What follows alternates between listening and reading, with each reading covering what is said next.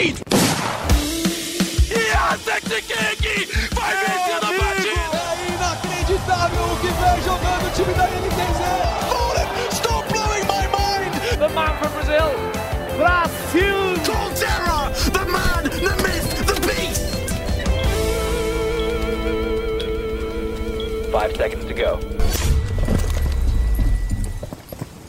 E aí, tá começando o Early Game. Eu sou Alessandro Jodar, repórter do Globo Esporte aqui em São Paulo. E hoje o Early Game vai falar sobre as punições para vários coaches do CS que se aproveitaram de um bug no jogo para ganhar vantagens. A gente então primeiro fala sobre essa situação, vamos explicar a fundo isso que está acontecendo no cenário do CS, depois trazer os efeitos do banimento do DED para o MIBR, o coach do MIBR, como que isso impacta na equipe. E, por fim, vamos falar também do furo do Xande Teixeira, recebo ele depois, mais para frente no programa, ele que revelou que o CBLOL será decidido numa final presencial nesse fim de semana, PEN e NTZ, então estarão no mesmo lugar jogando a decisão do Campeonato Brasileiro de League of Legends. Esses então serão os assuntos do early game. E para começar então o debate, estou aqui com o Rock Marques e com o Rodrigo Faber, repórteres da editoria de esportes eletrônicos do GE. Globo. Rock, já vou lançar aqui para você, explica para a gente de que maneira o mundo do Counter-Strike reagiu a essa notícia de que tem coaches que não estão sendo exatamente éticos. E aí, tudo bom? Jodar, é, boa tarde, boa noite, bom dia para todo mundo que está nos ouvindo, né? Acho que é um, capítulo muito triste da, da história do CS mundial e principalmente do CS brasileiro, pelo, pelo DED, pelo Guerri, terem sido expostos aí usando esse bug, né? Claro que em dimensões diferentes a gente vai comentar isso ao longo do programa, mas antes eu queria é, destacar o trabalho do Michal e de um companheiro de, de, de equipe dele que me faltou o nome agora, mas eles ficaram por mais de três semanas em torno de 12 horas analisando ali mais de duas, três mil demos é, de campeonatos de Tier 1, Tier 2, então foi muita coisa, um trabalho que foi feito é, voluntariamente, só para um cara que quer ver a integridade do CS se, é, se manter, né? ou pelo menos ter um, um capítulo novo, já que aparentemente muitos dos resultados é, foram tiveram foram manchados, né, pelo uso desse bug. Para quem está meio por fora, o bug é basicamente a possibilidade de um treinador é, que, que, tem uma função específica no server, né? Fica ali como espectador, mas tem as funções de treinador, dele conseguir ver um ponto do mapa que normalmente não estaria não estaria disponível para ele, é como se fosse uma câmera. É, ele fica ali em um ponto. Existe uma maneira de entrar nesse bug propositalmente, existe uma maneira é, de entrar aleatório, aleatoriamente, mas isso não importa, porque a partir do momento que você está no bug, se foi aleatório ou não, você tem que reportar. Se você se desconectar da partida, é, você volta e tá tudo normal, sua visão tá normal. Então, muitos treinadores, até o cara que analisou as demos, né? O Michel falou isso, muitos treinadores reportaram, a grande maioria, a maioria esmagadora reportou quando caiu nesse bug. Tem um clipe até do próprio Dead caindo no bug em uma, da, uma das três vezes que aconteceu com ele uma partida profissional. Ele sai, desconecta, não, não deixa o round rolar antes disso. Nas outras, nas outras duas, ele deixa o round rolar antes de se desconectar. Então, é, é um bug que aparentemente acontece desde 2016, cara. Tá surgindo agora acusações, ninguém tem muita certeza desde quando ele começou. Não, não existe ainda certeza se ele está 100% corrigido. A Valve já lançou duas atualizações, uma no dia 26, se eu não me engano, e uma ontem, né, dia 1 a gente está gravando aqui dia 2. Então, aparentemente, os dois bugs foram corrigidos. A Valve não cravou isso, mas é o que a comunidade tem visto até o momento. Mas é, é basicamente isso, cara. Tá todo mundo colocando todos os resultados em choque em, em xeque, né, melhor dizendo, porque a gente não sabe o que foi legítimo, o que não foi, e o baque foi muito, muito grande uhum. dessa, dessas provas aí apresentadas. Quem sofreu mais, é claro, foi o Dead, suspenso por seis meses. Teve o Randen, também treinador do Herói, suspenso por 12 meses.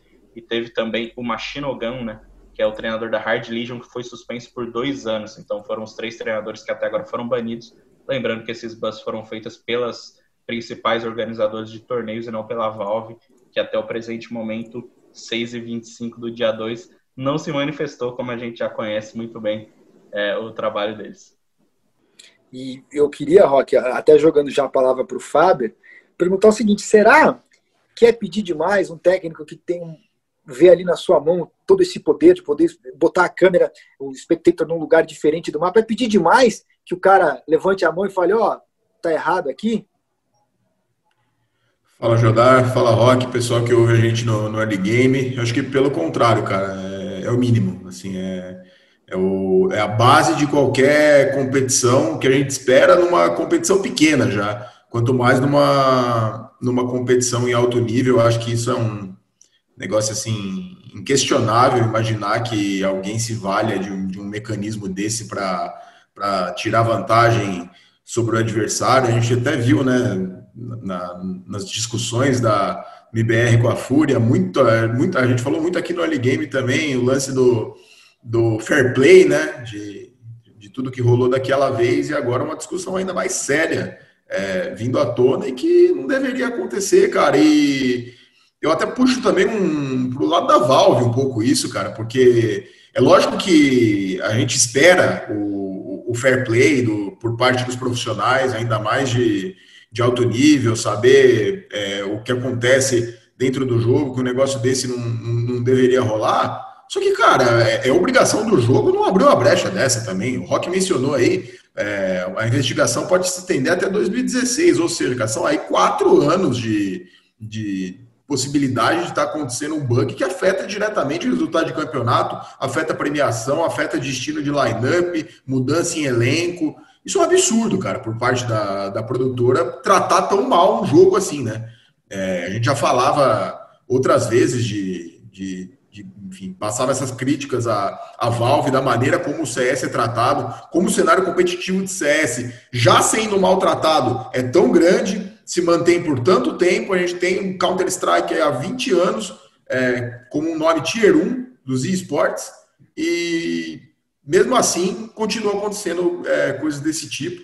É, acho, que o, a gente tem inúmeros exemplos aí de como o CS poderia melhorar enquanto jogo e enquanto esporte, e mesmo assim a, a quem, quem, mais se importa, na real, é a comunidade, é o fã, é o torcedor, é o cara que acompanha ali diariamente as competições, e a gente vê a, a produtora não, não ligando muito para isso, né? É um tanto quanto triste. Claro que essa minha pergunta para o Faber foi praticamente uma pegadinha. Eu não esperava jamais que ele fosse responder. Não, veja bem, os treinadores. Passar um panão, né? São competitivos, Podcast entendeu? Do paninho. Podcast do paninho, né? Não estava esperando, ia ficar muito frustrado se isso acontecesse. Porque, de fato, é inaceitável que os coaches tenham se valido disso para é, conseguir vencer os jogos, vencer os rounds. Mas eu quero saber é, de você, Rock, como você enxerga a reação da comunidade. O pessoal entendeu o que está acontecendo, a gravidade é, desse bug, da maneira como ele foi usado? Ou teve gente que não sacou muito bem ou preferiu não enxergar? Olha, Jodar, em primeiro momento, acho que, que rolou sim essa passadinha de pano, pô, não, tem que ouvir os dois lados e tudo mais, mas é um clássico, né? Inclusive, o próprio Dead, para quem me segue no Twitter, viu, né, que é, eu postei, normal, a informação não era minha, nenhum jornalista furou esse, essa informação, foi simplesmente um comunicado oficial da ESL, falando que eles foram banidos, né, em primeiro momento só pela ESL, e estava rolando uma desinformação, não sei se é uma jogada para a torcida, se realmente eles não, não tinham sido informados, que o Dead tinha sido banido por um clipe que aconteceu no CS Summit 6, que era no jogo entre Triumph e MBR. E aí eu como tinha lido no comunicado oficial e como sei, é, que o evento do CS Summit 6 que o Dead tinha postado o clipe não tinha nada a ver com o banimento dele, porque o banimento dele, como informado oficialmente pela ESL, tinha sido num jogo da ESL One Road to Real.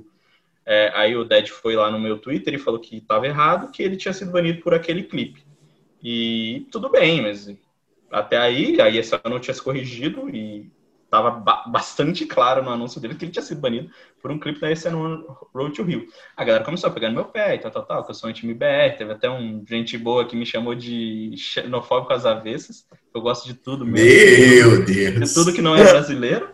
E vida que segue, né? O Dead também estava defendendo ele, com certeza estava bastante é, frustrado por causa do banco. Então não é nada pessoal, não, não culpo ele. Aí teve uma segunda oportunidade que o Ryan, Ryan Friend, inclusive foi o jornalista que, que trouxe os vídeos do Dead, né? A equipe dele reproduziu as demos, conseguiu é, obter o acesso, foi ele o responsável por publicar os clipes que a ESL não quis publicar. Ele teve uma, uma, uma fonte de dentro da ESL que confirmou que o anúncio estava certo. Então, você tinha um anúncio oficial, que, pô, só aí normalmente, é, dificilmente vai ter um erro, né? E fora que um anúncio oficial publicado num site, ele pode ser corrigido, que a gente está na era da internet, então mais no jornal impresso. E depois teve também o, esse, essa fonte, né, confirmando que foi esse Nessa on, on Road to Rio, e eu falei mais uma vez no Twitter acreditando ao Ryan, e, e o Dead mais uma vez respondeu, então, assim, mostrou que ele estava realmente é, preocupado com a imagem dele, respondendo que, cara, se eu tô te falando que não foi, não foi, foi isso que a ESL me mandou. E, cara, o que eu respondi para ele é que, pô, é o anúncio oficial e a informação não é minha, então não, se quiser brigar comigo, tudo bem, mas não faz muito sentido. Enfim, é, depois veio o vice-presidente da ESL, né, o Urt Schulz, e confirmou mais uma vez que o Dead tinha sido banido por esse round do ESL One Road to Rio, não o round que ele estava se defendendo na internet. Então, é, e o Dead também contestou esse cara, né? Falou que a ESL só mandou esse clipe para ele. O cara afirmou que não, que a ESL mandou tudo, enfim. É, o, essa é uma característica clássica do MIBR, né? Sempre jogar para a torcida e ir para as redes para tratar desse tipo de assunto, porque eles sabem que eles são o time mais amado e um time que tem uma torcida gigantesca que vai defender eles até acima da razão. Para voltar um pouquinho para sua pergunta, até esses torcedores que defendem o MIBR acima de tudo estão indignados porque depois que os clipes foram publicados e os clipes publicados pelo Rush B Media eles foram autenticados pela ESL e depois hoje também o Dead é, foi punido por outras organizadoras de torneio, ficou bastante claro que não, não tem um desengano, que não foi só aquele clipe, é, foram, foi mais de uma oportunidade, pelo menos duas que surgiram até agora, que causaram esses buzz.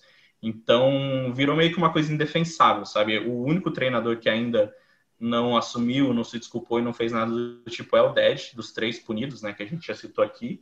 E tá todo mundo da comunidade, até mesmo o Gaulês falou sobre isso hoje, que é um cara que é bastante alinhado com o IBR, né, com o pensamento do time, é um cara que tem uma história com a organização também.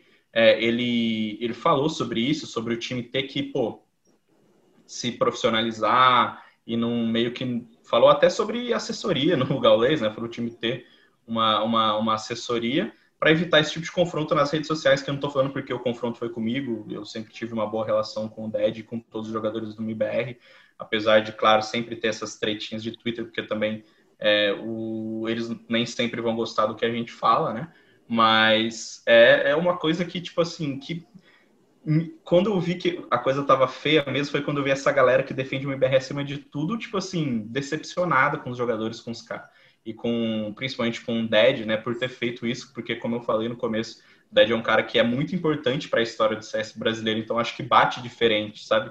Tudo bem, o Guerri também foi pego agora, é, ele está se explicando, falando o que aconteceu. O Guerri é um cara super importante, um cara muito grande, mas o Dead é o cara que abriu as portas para o Fallen, para o Fer, para o Code lá atrás irem morar na casa dele. Isso gerou oito meses depois um time campeão mundial. Então, a importância do DED para o cenário brasileiro é muito grande. Quando o, o Bugia e a Trapaça vem de uma pessoa dessa, ela bate muito diferente na comunidade. Então, é claro que as investigações ainda estão abertas, o DED é, com certeza vai voltar a se defender, mas o que a gente vê da comunidade no geral é uma decepção muito grande né, da comunidade brasileira e com os outros treinadores e com as possibilidades disso ter acontecido em vários outros jogos. É um, um, uma onda de incerteza muito grande em cima do CS Online, que é uma coisa que ninguém nunca gostou a vida toda. É, desde os tempos de 1.6 é um negócio que meio que paralelo. E agora está tudo sendo colocado à prova, porque a gente só tem campeonato online por conta da pandemia. E mais as provas que a gente tem é que a exploração desse bug podem voltar lá desde 2016. O Guerri foi, foi pego por um vídeo de março de 2019, que foi no auge da, da ascensão da Fúria. Então, é, é não dá, cara. É, a gente pode colocar qualquer coisa em xeque, a gente pode se falar de tudo desses últimos tempos de CS online. Isso é muito complicado. E é uma questão de credibilidade, é o que o Rock falou. Esses são os casos que vieram à tona, e os que não vieram, e os que a gente não sabe, os que não foram pegos. Essa que é a grande questão. Você pode achar que é pouco, ah, mas se, se era um bug recorrente, aconteceu só com esses três, insisto, foram os três que foram banidos, que está comprovado, mas E aí? Tá tudo em xeque, como disse o Rock. E agora, depois dessa nossa introdução aqui, o, o Xande Teixeira está chegando para se unir a, a, nós no Early Game. Para quem não sabe, até vale compartilhar aqui. O Xande também está se dividindo aí entre a cobertura do esporte eletrônico e a cobertura da crise da pandemia, do coronavírus lá na Globo News. A gente esperava ele mais para o final do programa. Que bom que deu certo você chegar agora e bem no momento que a gente já se apresentou o assunto, agora que está tá tudo certo. Você chegou no melhor momento, Xande. Chegou para comer o prato principal. E eu quero saber qual é a sua opinião é, sobre essa polêmica, mas botando luz aí no MIBR, que já não vem de hoje em uma crise de resultados e e, e, de problemas internos. E mais isso, qual pode ser a consequência para o MIBR de mais um golpe e um golpe como esse, Chante? Olha, a gente tem um golpe agora, como você estava falando aí, sobre esses momentos difíceis do MBR, né? E nesse momento, eu acho que, para além de uma crise esportiva, que o próprio Rock estava dizendo que os torcedores sempre, sempre comprou, sempre compraram o barulho do MBR nas, nas péssimas fases que o time atravessou nos últimos tempos, agora você tem uma crise moral que muda um pouco do jogo, que muda um pouco da história. O, próprio Rock mesmo salientou isso, que nem os torcedores mais fervorosos nesse momento se colocaram ao lado do MBR, porque também se sentem traídos, né? Uma vez que o, não só é, o técnico, mas como toda a equipe também tinha um discurso muito é, até um discurso político, né? Eu vou remeter às eleições também, um discurso de anticorrupção, principalmente com um alinhamento com, com o atual presidente Jair Bolsonaro nas eleições, inclusive o Fale fazendo até um marketing político junto com ele e tudo mais, isso tudo entra dentro de um, de um discurso de, de, de lisura, né? não só com a coisa pública, mas também com a lisura nos campeonatos, que atinge muito gravemente e o torcedor se sente é, traído, de, de, de, certa forma. E eu também tive essa mesma leitura que o Rock teve das redes sociais, de que vê que é num momento que ficou tão complicado que nem mesmo os torcedores abraçam. E quando os torcedores, quando os torcedores abandonam, a equipe perdeu tudo. E, para além dos resultados é, fechaminosos, e a gente também teve é, exemplos ainda nessa quarta-feira, um dia antes da publicação do podcast, é, a gente vê que o MBR parece que chegou no nível de saturação máximo. Mas o que eu acho? Eu ainda acho, e vou e achei as palavras do Gaules muito contundentes, né? E até quando ele diz sobre se alguém sequestrou a, a, a organização, se os jogadores sequestraram a organização, é nosso, é nosso dever trazê-lo de volta, de volta. Usou a palavra como piada, usou a palavra também como mais, mais profissionalismo. Realmente, as palavras do Gaules são muito contundentes. Eu iria abrir é, o leque até um pouco por conta. Eu não vou colocar todos os jogadores do MBR, mas eu também não quero nomear também para não ser injusto mas um pouco de um pouco de um traço de arrogância, de não admitir erros e tudo mais. É, todo, é, é claro que o Ded tem todo o direito de se defender, mas parece que as imagens ali são, é, fecham a questão. Mas os outros jogadores também demoraram a se posicionar. É, eles sempre estão muito presentes nas redes sociais em grandes vitórias e tudo mais. Eu acho que agora falta também um pouco de, de coragem para esclarecer ao público, de colocar em pratos limpos o que aconteceu realmente, desde quando isso aconteceu, se realmente esse, essa vantagem técnica obtida pelo treinador chegou até os jogadores. É óbvio que a partir do momento que você tem é, uma vantagem técnica como essa, é muito difícil que isso não seja passado aos jogadores, senão não, havia, não haveria de porquê ali a mudança de câmera, né, a mudança de posicionamento de câmera, enfim. Então eu sinto que os jogadores do MBR faltam ainda essa comunicação com a sua, com a sua comunidade, com os seus torcedores. Por um outro lado, trazendo também para o esporte eletrônico brasileiro, eu vejo um pouco de um ambiente muito pouco crítico ao MBR. E aí eu vou colocar também imprensa, vou colocar nós até, é, casters, enfim, todo mundo. É um ambiente muito confortável para o MBR é, dificilmente o time ele é, ele é colocado sob críticas muito pesadas. Às vezes até a comunidade é mais é mais incisiva do que a própria imprensa. E nesse momento que o Gaules até levanta o dedo, e o, e o Rock disse muito bem sobre esse alinhamento que o Gaules tem com o IBR, e mesmo assim se posicionar de forma contundente, eu acho muito importante. Nesse momento em que a crise deixa de ser uma crise esportiva e passa a ser uma crise moral, Acho que nesse momento a imprensa tem que usar o seu poder crítico. Nós, jornalistas, temos que ser críticos, como o Rock foi, e fazer as ponderações, ainda que o, que o, o técnico do MBR tenha rebatido, mas a posição do repórter é essa, e, e vai irritar mesmo quem está do outro lado, e é essa a função do jornalista mesmo. Então, acho que nesse momento falta um pouco de ambiente crítico para o MBR, mas voltando ao cerne da sua questão, eu acho que chega numa situação um tanto quanto insustentável. A gente falou no, no early game passado sobre até onde iria essa resiliência dos jogadores de aguentar porradas vexaminosas. E agora, quando a porrada é moral? Esportivamente, né? Exatamente. E agora que a pancada é moral, será que o MBR vai ter essa resiliência de aguentar essas pontas, tanto da, de, do fogo da comunidade, né, de fogo de críticas da comunidade, quanto da imprensa também? Eu tenho as minhas dúvidas. E parece que no momento o MBR chegou no seu ponto de ebulição máxima. Aí, Xande, eu concordo com o que você falou, com tudo que você disse, mas acho que tem uma ponderação importante, uma reflexão que a gente é, precisa fazer aqui. Eu sei que tem muita gente que escuta o early game, que é, gosta do mercado de esportes, que quer ingressar no mercado de esportes, e o que a gente está vendo para mim é, é, muito um case.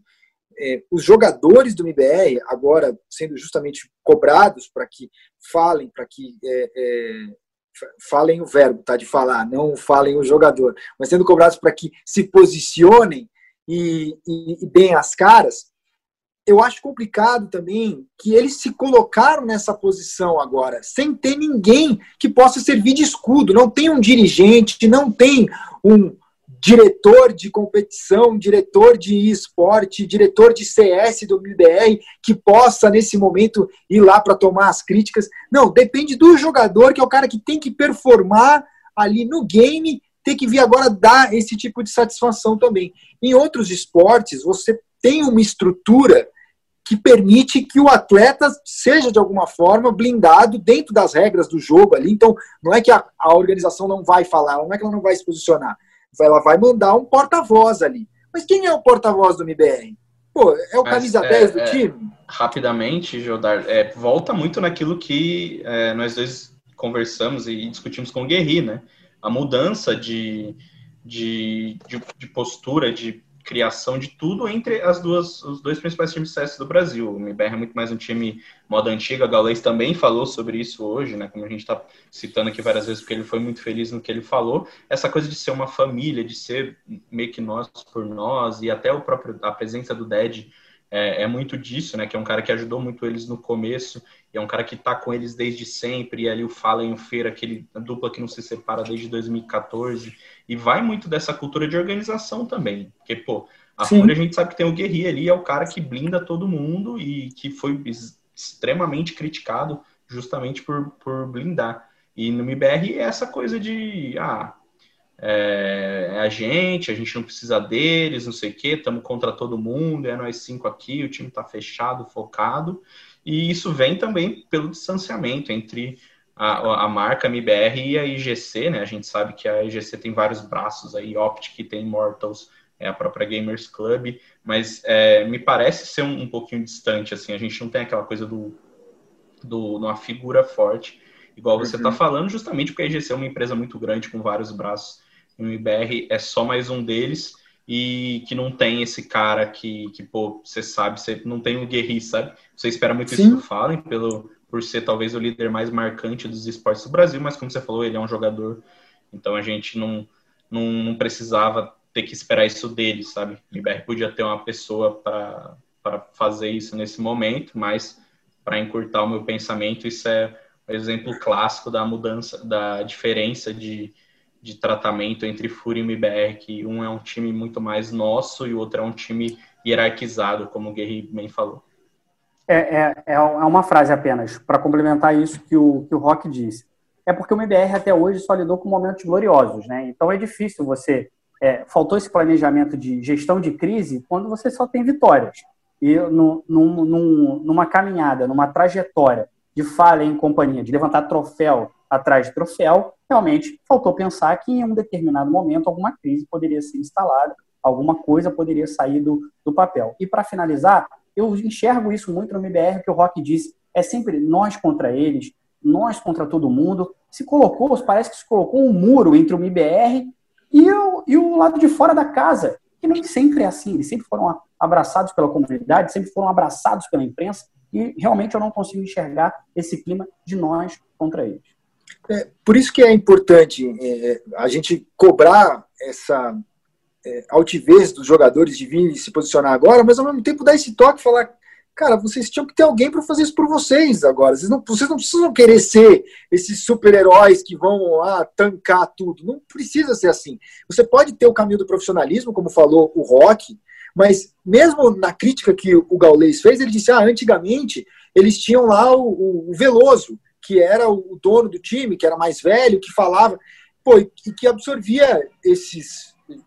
Poderia absorver esse tipo de momento, absorver cobranças também. Então, tem a, a estrutura profissional que poderia ser montada, mas tem também um, o que me parece ter sido uma escolha equivocada é, dos jogadores de seguir por esse caminho sem antever que, cara, no momento de crise, vai cair tudo nas costas de vocês. E crise esportiva já é difícil de lidar. Agora, uma situação que nem essa, em que você precisa falar, eh, você está falando de um companheiro seu ali, do DED, é, é, muito duro, Fábio. Como é que você vai lidar com. Você não tem uma hierarquia definida, é todo mundo amigo. Como é que. Como, é que, como um jogador do MBR agora poderia sair é, dessa situação sem um atrito que pudesse piorar ainda mais a situação do time esportivamente, que esportivamente acho que é o que mais importa. Bom, quando se fala de ética, talvez nem tanto, mas assim, é, vamos pensar ali no game, que é o, o que importa para eles. Como fazer para se desvencilhar de um assunto desse e conseguir voltar a render?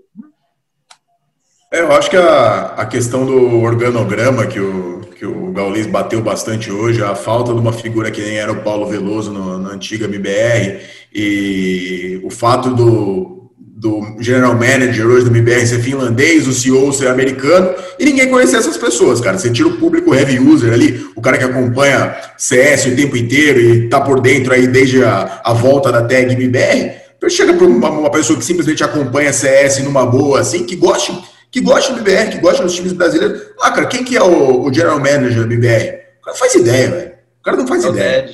É, não é. Eu, tanto que assim, quando a, gente, quando a gente vai chamar o Ded nas matérias, a gente não sabe do que a gente chama ele. É técnico, é, é, é manager, é, faz tudo. Que, assim, eu, ele acumula funções, claramente, não deveria ser assim. Não, não é uma culpa dele isso. É, ele já, obviamente, já disputou campeonatos aí como estando como técnico. É, hoje acho que desempenha muito mais uma função de manager, tanto que o Gaules bateu bastante nessa tecla do MBR não ter um técnico é, de fato, um cara mais, mais adaptado a uma, uma, função tática, enfim, a distribuir é, estratégias mesmo, né? A função do técnico propriamente dita. E eu acho que assim, é, essa questão organização e jogadores que ele mencionou sobre é, sequestrarem a tag, é, ainda no esporte é um negócio muito nebuloso para a gente ainda, porque, por exemplo, o brasileiro que torcia é, para o quinteto que jogava na, na, Luminosity, depois na SK, que ganhou aqueles dois Majors em 2016, hoje ele torce para o MBR. Então, assim, o cara não torce para a organização, ele torce para o quinteto. Só que o MBR traz um negócio de fora, ele, ele resgata uma história, que é um negócio muito legal, isso, então ele une o útil ao agradável, só que une de uma maneira ruim. Ele pega os jogadores que são consagrados no Counter-Strike brasileiro, ele pega uma organização que é o alicerce do FPS no Brasil, junta as duas coisas. Tanto que assim, quando voltou a tag, a empolgação não à toa era enorme. Todo mundo, pô, MBR, cara, como fala em código. Sensacional. De fato, no papel era uma coisa linda. Mas como disse o Gaurês, na prática, foi, é um case de como fazer as coisas errado. Assim, deu tudo errado. A, a, a, gente tem diversos capítulos ao longo dessa caminhada, não só esportiva. A contratação da FNX, por exemplo. Quanto tempo durou a FNX como embaixador da MBR? Por que ele saiu? Assim, sabe? Não, tem. A gente Qual não tem. Participou? Não tem explicação, entendeu? Não tem. Foi, é, é uma sequência de erros enorme que culmina no que chegou hoje. Que a BBR perdendo para bicampeões mundiais, perdendo para time 63, 65 do mundo. É, é o que o Galvez falou, cara. É inadmissível uma situação dessa. Não pode acontecer. O CS brasileiro, o fã de CS brasileiro, não merece ver o que ele tá vendo, entendeu? É, é, é, muito o que o Gaules falou, cara. É, você continua, o, o cara ali, o, o, o, fã mesmo, ele continua acompanhando por amor, cara. Porque se for por, por jogo, por nível, não tem condição. Mas eu queria insistir na pergunta sobre o que, que os jogadores então podem fazer agora para seguir em frente. É, perguntei isso para o Fábio e quero estender para todos aí um brainstorming, assim, porque eu realmente é, é, fico na dúvida, assim, eu, eu, não, não, saberia dizer assim, um, qual, qual seria um, um caminho para é, botar o, o, o, trem de volta nos trilhos. Fábio, se você tiver a sugestão. Essa é pergunta, hein?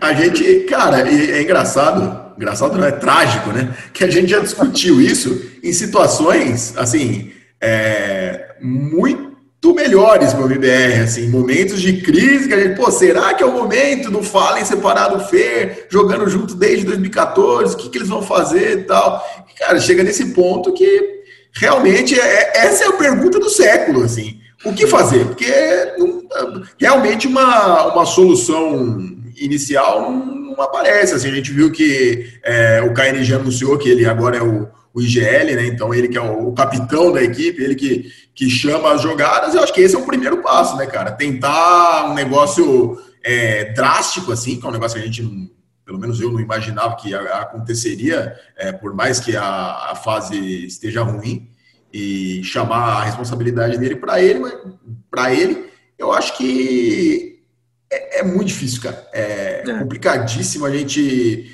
tentar apontar uma solução técnica, tática, porque envolve muita coisa, cara. Acho que num, nesse momento atual, assim, é, o psicológico já está em, em, frangalhos, assim, é porrada de todo lado, e o timing para acontecer esse negócio do, do Dead é o pior possível, né? É o, é o, é. é o pior de todos, assim. Acho que, cara, o primeiro passo é sentar todo mundo e conversar, cara. Colocar pingos nos is, assim, para onde a gente está indo, para onde a gente quer ir. Parece papo de, de empresário, empreendedor, fala né? Coach, fala Pô, para, para onde queremos ir, né? O que, que, a, gente, que, que a gente vai fazer? Mas, cara, eu, eu acho que. É... Se imagine daqui a três meses. É, é onde você se imagina daqui cinco anos. Não, mas assim, é, eu acho que é essencial. Uma, uma a, um, a conversa é, um papo inicial, assim, de. É, pelo menos para todo mundo dar a sua opinião. E eu acho que cobrar também do, dos caras que estão acima dessa estrutura. Como a gente falou, do CEO, do general manager. Falou, ó, a gente está apanhando aqui dos caras, de torcida, de todo, apanhando de todo lado, e é a gente que está apanhando, só a gente que joga. Só que assim, uma organização não passa só por quem joga. Entendeu? Não é basicamente, ah, vamos que se dane, vamos fazer uma bagunça aqui, a gente administra de qualquer jeito a organização, porque lá dentro do, do mapa a gente resolve. Acontece algumas vezes? Acontece, mas não é sempre não. Não vai durar anos e anos. E eu tenho certeza que é, essa desorganização, esse mau resultado esportivo, passa muito pela desorganização fora de jogo. Então, assim, os caras têm que ser cobrados. A, a, a, a diretoria, o, não tem que pichar o CT, não. Chamar de Jim Carrey, a diretoria, mas, mas trocar uma ideia tem, né? Porque é, é engraçado isso. A gente fala que os jogadores são blindados, é porque a diretoria nem existe, né? Ninguém nem sabe onde está. É, não tem quem falar, cara. Quem, assim, quem, o único que chamou responsabilidade, curiosamente, foi o Ded, que dias antes de acontecer o escândalo chamou uma roda de imprensa ali, per, é, respondendo perguntas de, de torcedores, dúvidas, enfim fez ali um, um, momento de perguntas e respostas. Mas foi a única iniciativa. E assim, uma organização do tamanho da MBR, do, da expressão da MBR, não pode ser amador a esse ponto, entendeu? Pô, cara, é. tem que ter uma, uma organização, entendeu? Pô, chama uma coletiva, organiza um negócio, conversa, sabe? Põe um representante para falar, um comunicado oficial. O negócio não pode ser feito de qualquer jeito, jogado, entendeu? Ah, o manager vai abrir uma live aí e trocar uma ideia com a galera. Pô, não tá começando agora. É porque é, fica zero questionamentos, né? Por exemplo, o Dead ele foi suspenso pelo MBR, né? No, assim no ato, né? Quando saiu a punição pela ESL. E ontem o Taco postou um story que, que mostrava que ele estava dentro do servidor treinando o MBR num, num, treino contra as tralhas, inclusive, né? Você quer falar e... o nick dele, Rock? Eu deixo para lá. É, o saudoso Picudinho, né? Que é o nick que trouxe, trouxe glórias ao, ao, Brasil no passado, né? O Brasil bicampeão mundial. Ah, Picudinho como manager, ele estava ontem no servidor.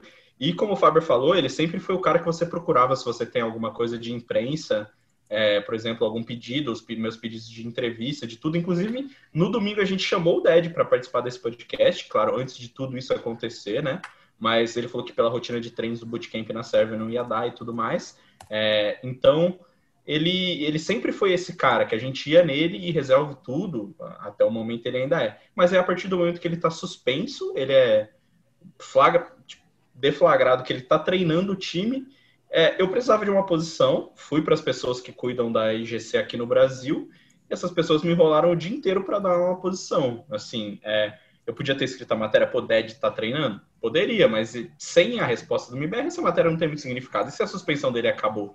Não sei, pode ser uma, uma estratégia que eles usam. O Ded é pego treinando sem querer, ele só, não, mas a suspensão dele acabou, por que, que você escreveu isso? E foi uma confusão muito grande, que eu fiquei o dia todo esperando uma resposta. É, isso também foi notado por vários torcedores e comentado nas redes sociais, não foi uma coisa assim que ninguém percebeu, né? Até porque, obviamente, acho que foi a primeira coisa que todo mundo viu todo mundo queria ver, né? Se tivesse um story de treino, se o Dad estaria treinando ou não. Mas é assim, é uma indecisão muito grande. Isso é talvez um, movimento clássico do MIBR, que é, é muito fácil de você se blindar quando você está distante, quando seus jogadores moram em outro país faz cinco anos, e quando você não tem um, uma pessoa, um representante direto aqui no Brasil, né? Apesar de ter a IGC e a Gamers Club aqui, é sempre muito desencontrado. E justamente o cara que sempre foi esse elo, pelo menos para para mim que cubro esses jogadores aí faz cinco anos, um cara que sempre é, atendeu aos pedidos de imprensa, sempre cuidou de tudo que vem de fora. Ele tá no olho do furacão agora e não tem como eu perguntar pro Ded, pô, Ded, por que, que você tá treinando o time enquanto você tá suspenso, né? Acho que não é a melhor pessoa para mim obter esse tipo de resposta.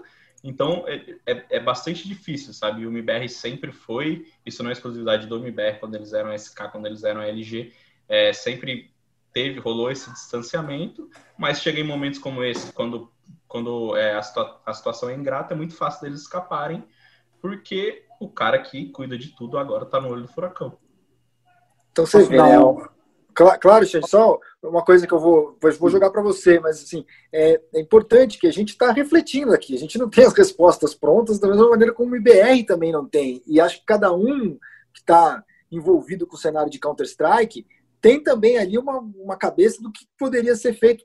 Aqui a gente está falando do futuro de uma tag não é de interesse de ninguém que gosta de CS, da gente que cobre, de quem é torcedor, que o MBR é, siga por esse caminho e vai saber o que pode acontecer de desdobramento diante de uma crise desse tamanho, entendeu? Não, não interessa. O que a gente quer é ver o MBR bem e forte. Todo mundo que é brasileiro, que cobre CS, que torce no CS, que assiste CS, é isso que a gente quer. E, e outra coisa, e, e o futuro desses jogadores, entendeu? Eles são também é, bens valiosos que a gente é, tem é, no, no, cenário. E, e, é uma, uma pena você ver o Fallen com a história que tem, o Taco com a história que tem, o Fer com a história que tem, todos esses jogadores, é, assim, correndo de um lado para o outro sem saber para onde vai. Isso, isso, é triste. A gente quer ver é, esses caras numa posição de destaque, brilhando, fazendo aquilo que eles sabem fazer muito bem, que é jogar CS, porque ninguém desaprendeu a jogar chante. Exatamente. É, com relação, fiquei pensando com relação àquela tua pergunta sobre o que fazer agora, né? Eu acho que nesse primeiro momento, como eu volto a reafirmar, a crise deixou de ser uma crise esportiva para ser uma crise moral. O que primeiro precisa ser feito é o que a gente pede muito aos partidos políticos, sobretudo aqueles que já estiveram no governo: autocrítica. Falta autocrítica no IBR, né? Eles precisam, num primeiro momento, admitir os seus erros, admitir os seus problemas, admitir as suas mazelas nesse Nem momento, que seja só para eles mesmos. Né? Exatamente. só para eles mesmos. Exatamente. Não vir para a imprensa é. e falar, oh, eu errei. Mas, pô, entre eles ali, que seja. Sim. É, melhor ainda se for se a imprensa tiver acesso também. E os, não só a imprensa, mas também os torcedores também saber que tipo de autocrítica é essa. E eles fazem muito. Eu, eu lembro muito da Blast Pro Series em São Paulo, que foi um dos poucos eventos de CS presenciais que eu, que eu cobri, porque eventualmente é, por conta da natureza do meu trabalho, eu estou mais conectado com o League of Legends e o Rock tem mais essa presença no, no, no CS, o Faber também. Eu lembro do Fer dizendo que a gente está na Blast Pro Series, em que eles foram praticamente humilhados pra, de frente para a torcida, né? Eu lembro do Fer dizendo o seguinte: olha, a gente está jogando um CS que já não se pratica mais, a gente está jogando um CS que já ficou no passado. Então havia essa autocrítica esportiva, né? Mas agora eu acho que essa autocrítica precisa ser maior. Uma autocrítica como organização, uma autocrítica como atletas de esportes eletrônicos, não só taticamente falando, uma conversa franca entre eles e é, para que se aparem as arestas ou que não se aparem as arestas, ou que a história seja, seja pausada aí. Porque a gente toda hora está discutindo qual é o fundo do poço do MBR. E sempre parece que tem mais um degrau para baixo. Até que ponto eles estão é, disponíveis, eu volto a falar da resiliência, de mancharem a própria imagem esportivamente falando, e agora também uma mancha na imagem moral. Então, é também para uma conversa franca para dizer, galera, ó, foi valeu, foi bom, adeus, como diria Bel Marx, em cima de um trio elétrico na Bahia. Mas olha, eu acho que é mais ou menos isso. Autocrítica, conversa franca para definir se, se, se seguem em frente ou se terminam a história, que é gloriosa, vai entrar para os livros de história é, por conta das suas conquistas. É claro que manchada nesse momento, mas, é, mas que no cômputo geral o saldo é muito positivo. Aliás, Jodar, só, só, aproveitando a, a deixa que o Xande falou, o termo fundo do poço foi usado pelo Fallen justamente depois da Blast. Na, na, entrevista dele depois da Blast São Paulo, quando a BR teve aquele desempenho lamentável é, no Ibirapuera, é, ele usou esse termo, falou: a gente está no fundo do poço. E o negócio era bem mais embaixo. Ah, e aí olha a situação, aí depende dos jogadores conversarem entre eles para decidir se acaba ou se continua, porque se é num um time, chega o diretor e fala, manda todo mundo embora, entendeu? Mas não dá para fazer isso, porque são eles mesmos que se mandam embora. É verdade. e pra, só para acabar com a história de fundo do poço, foi o termo que o Stewie usou também em, em março desse ano, né? Acho que foi, foi março, se não me engano, abril, quando o MBR perdeu é, na, na ESL Pro League, se eu não estou enganado ele falou que toda vez que ele, que ele até se sentia pelos jogadores, né? Lembrando que o Stewie mora com o Dad, inclusive, ele que é um dos, um dos jogadores da Liquid que passou pelo MBR, ele tem um carinho muito grande, mora junto com o Dad com a Camila. Ele falou também sobre o fundo do poço, que até se sentia mal, que parecia que toda vez que o MBR chega no fundo do poço, dá um jeito de se afundar mais ainda. No fundo do poço tinha um alçapão, e aí recomeça. Bom, vamos falar então agora da final do CBLOL. Xande Teixeira, presencial, hein? PEN e. Antes de você falar, só reforçar aqui, cara. Tudo que a gente fala aqui é na melhor das intenções de ajudar todo mundo a refletir sobre esse momento e buscando o melhor para o CS brasileiro, tá? É, se alguma vez parece aqui que a crítica foi só para polemizar, não tem nada disso. A ideia é sempre ser construtivo e, e pensar no melhor do cenário. Dito isso, então, CBLOL presencial, mas sem torcida, né, Xande? Presencial, mas sem torcida, né? Hoje eu me peguei falando num story sobre isso, né? Parece até confuso o termo, né? É presencial, mas não tem torcida. É presencial no sentido do stage, né? Eu acho que para a galera do game isso é não, não há dúvidas do que a gente está falando. Né? A Riot fez esse movimento depois de ter paralisado seus campeonatos lá em março, no auge da pandemia. No auge não, né? No início do auge da pandemia, Desde então, o CBLOL é, é, é disputado de forma online e a Riot Games, junto com seus patrocinadores, e também olhando a conjuntura da pandemia no Brasil, em que nesse momento a gente, ainda que a gente não possa arrefecer os nossos cuidados de máscara, de distanciamento social, a gente tem nesse momento uma, um recuo dos números da pandemia, em que muitos setores já estão é, funcionando praticamente no, é, em normalidade. Normalidade que eu quero dizer é, abertura, é, funcionamento das lojas, é claro que com, com todas aquelas regras sanitárias que fazem parte agora da nossa vida. E a Riot, então, viu essa questão, e a gente também tem eventos esportivos é, já acontecendo sem a presença de público. Ela testou os jogadores em algumas oportunidades, até mais de uma vez, de acordo com as minhas fontes, e decidiu, portanto, fazer a final do CBLOL presencialmente. Eu não tenho informações ainda se houve algum jogador testado positivo é, e como a Riot iria, iria tratar caso isso acontecesse, mas pelas fontes que consultei, não há nenhum problema. E um detalhe interessante é que já dá para perceber até o impacto disso até na programação da final do CBLOL. É que geralmente as decisões são disputadas no sábado a partir de uma da tarde, desta vez vai ser a partir das 5 da tarde, porque também houve é, alguns percalços logísticos que a Riot teve que lidar agora com essa decisão. E um detalhe interessante também é que não vai ser realizada nos estúdios da Riot Games, vai ser realizado num, num local ainda misterioso. E por que a Riot tomou essa decisão?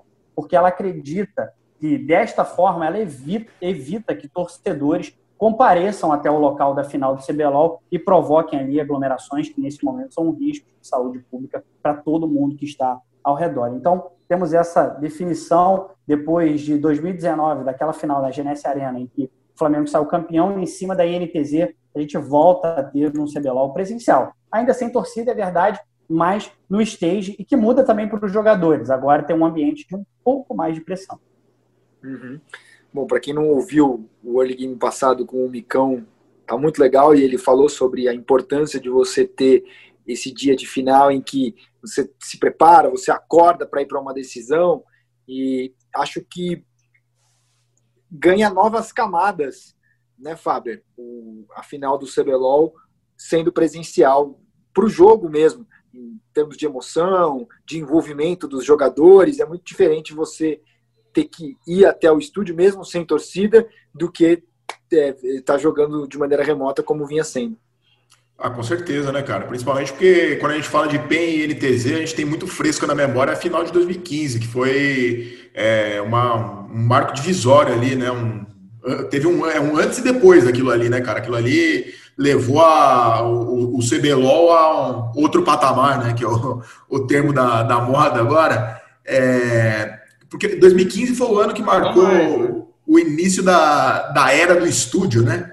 E, que foi quando o CBLOL se profissionalizou de vez, se separou em dois splits bem estruturados e tudo mais, com transmissão certinho. Lógico que evoluiu muito desde então, é, mas acho que a gente tem muito fresca na memória essa, esse, esse PEN e NTZ aí, um dos maiores clássicos né, do, do League of Legends nacional e até aproveitando a deixa que você citou o podcast do Micão, no último, na última edição aqui do, do Early Game, a gente citou que a Pen Game tinha sido convidada a participar com um representante para falar junto com o Micão. É, optou por não mandar ninguém, falou que não iria dar entrevistas para a imprensa, mas na mesma semana, na sexta-feira da semana passada, voltou atrás na, na decisão de não falar com a imprensa, fez uma roda de imprensa levando o robô, topo da equipe, e o John Ray técnico. Então, da mesma forma que a gente critica, a gente também elogia a decisão. Ainda bem que a PEN voltou atrás na própria decisão. Acho que jornalista não é inimigo de ninguém. É, a PEN não vai ganhar ou perder a final do CBLOL porque falou ou não falou com o jornalista. Então, parabéns para a PEN por ter voltado atrás na decisão e ter colocado um jogador e o técnico à disposição dos jornalistas. E muito torcedor veio falar assim: ah, vocês ficaram criando isso daí, porque nenhum torcedor da PEN estava se importando de não ouvir o time falar, isso aí foi polêmica de jornalista. Não tá de falar assim, gente, vem cá, o próprio time reconheceu. É, pois é, entendeu? pois é. A, a, a, acho que isso aí é, isso aí é sintomático. A, a, a, organização voltar atrás e falar. Mas, cara, é a mesma história do Fer, quando ele, quando ele teve uma declaração racista e um monte de gente falando: ah, vocês jornalistas estão criando uma é, polêmica, falando que o cara foi racista e não sei, bababá, e não é isso, não é isso. Aí, horas depois, vem o Fer e fala: então, gente, eu fui racista, eu não sabia como é, do que se trata racismo estrutural, procurei aprender, desculpa, a partir de hoje sou uma pessoa melhor nesse sentido. Porque... E aí? O que, que o torcedor tem a dizer daí? Porque o cara, o cara tá reconhecendo, mas do, do, jeito que falta miolo na cabeça das pessoas, é capaz de falar, não, não, nem ele sabe que tá sendo, ele não, ele não tá falando ele nada foi obrigado, nada. né? É, é, foi obrigado a gravar o vídeo. Foi obrigado a pedir desculpas é, pra Chaos. É, é, é, sempre o termo que usam, né? A geração lacração, não sei o que tem, jornalista lacrador, é isso aí. Beleza, amigo. É, 2015... E para completar o nosso quarteto é. aqui, só falta o Jodar ser odiado por alguma torcida, né? Cada um tá representando. o Jodar ainda tá em branco, então torcedor. o Jodar é a Suíça do early game. É a Suíça do early game. Alessandro Jodar. É, é, o segredo é usar o Twitter só para ler. Que aí não tem problema, entendeu? Mas aí perde a graça. Fala pra ele, gente. eu só percebo. Eu só percebo o hate, Opa, perde a graça. Quando... eu só percebo o hate quando eu vejo que me deixaram de seguir por causa dos likes que eu dou. Isso acontece também. Eu falo, caramba, o povo é fiscal de like, cara. Tem isso. Mas, ó, 2015 que o Fábio citou, é PEN e NTZ, final que foi no Allianz Parque. 13 mil pessoas, se eu não me engano, o maior público em um evento de esporte no país. E então, uma final que foi tão marcante por reunir é, tanta torcida. Agora, no estádio, mas sem torcedores. Não deixa de ser simbólico ali e um, um gesto é, que eu acho louvável, inclusive no meio da pandemia. A, a gente não pode mesmo é, ocasionar aglomerações, é, é, é, ao mesmo tempo que é triste não ver as torcidas reunidas aí para esse jogo, é também um, um exemplo importante e uma a, a, passa, né, uma mensagem que eu acho que é muito bacana, Rock. É, então a gente pode é, discutir né, se era necessário ou não para a Riot fazer. Aparentemente estão tomando é, aí as medidas necessárias. Claro que isso é uma discussão longa que eu não quero nem entrar aqui, porque é, é muito complexa, mas que, que funcione bem, né? Que a gente tenha todos os, os jogadores aí testando negativo. A gente teve um caso no CS essa semana do FNX e do Lucas é, testaram positivo e acabaram cancelando o bootcamp da Imperial na semana passada. A gente torce para que isso não aconteça com, com o LoL, né? Claro que além da saúde do, dos jogadores também, se todas as medidas forem seguidas, a gente pode ter um, um show bacana. E uma pena que a gente pode acabar vendo aí uma, uma apagando a nossa memória dessa final de PNTZ no Allianz Parque, que com certeza é a final mais marcante de, de CBLOL. Se a gente vê um PNTZ sem torcida, tomara que essa memória ainda fique na nossa cabeça. É isso aí. Vamos então para os nossos last hits, já encerrando aqui o early game. Xande, vamos começar por você. Bom, meu last hit dessa semana é um pouco diferente. É um, é, talvez um last hit literário, talvez não. Um last hit literário, eu vou trazer aqui, ó.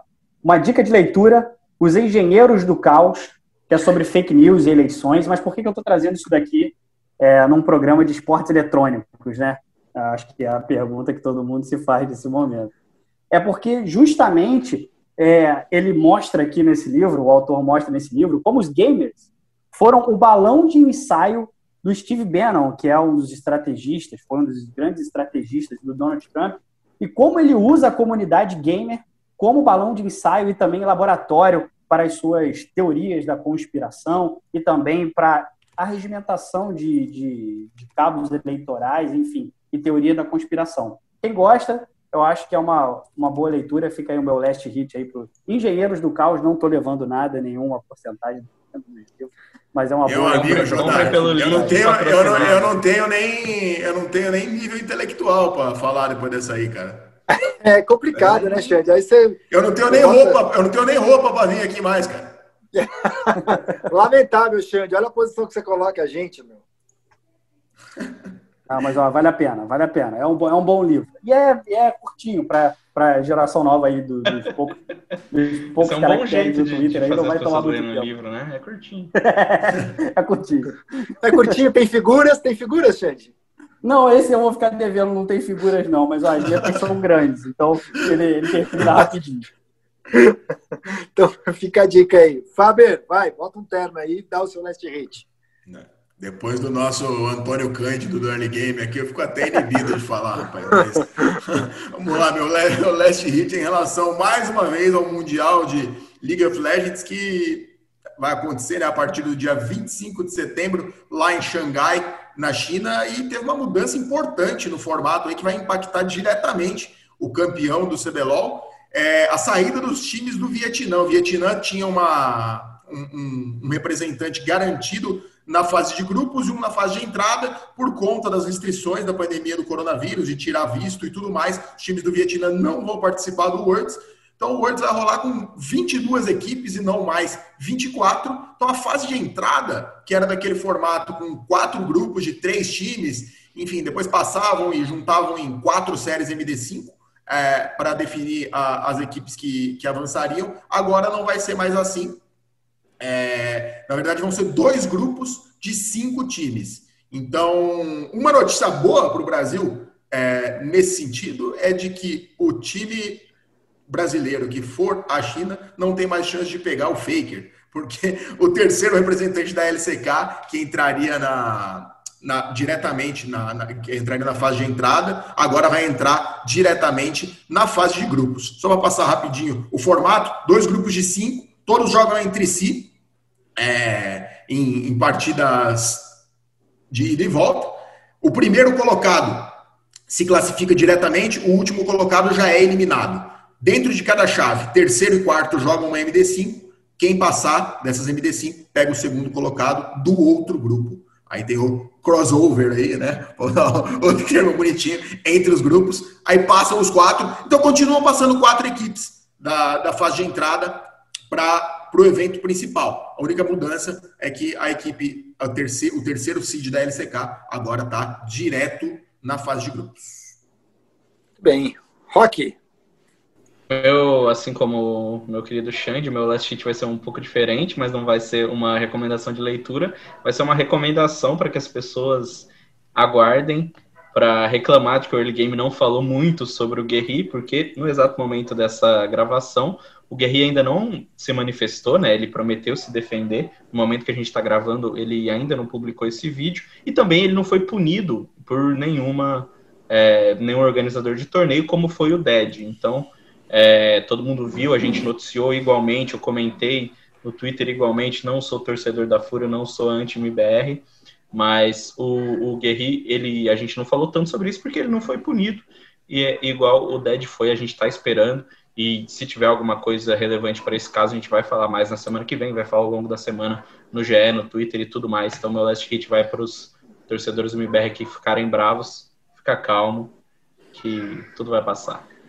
E o meu last hit vai. É, eu achei que foi quase assim um movimento de um esquete de humor. Vai para o Ministério da Saúde, que organizou um escape room com influenciadores que no momento de pandemia é questionável, mas com a finalidade de é, fazer com que as pessoas tenham, tenham mais consciência sobre doenças infecciosas. Então, seria um escape room relacionado a isso.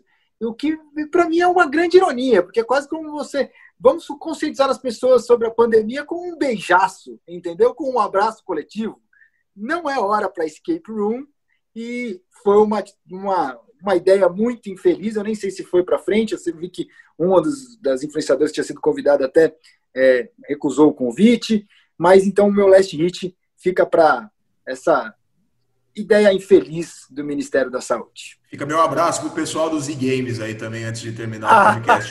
Espero que todo mundo se sinta abraçado, tá? Acabou então o nosso early e-game. E na semana que vem tem mais. Abraço! Time limit reached.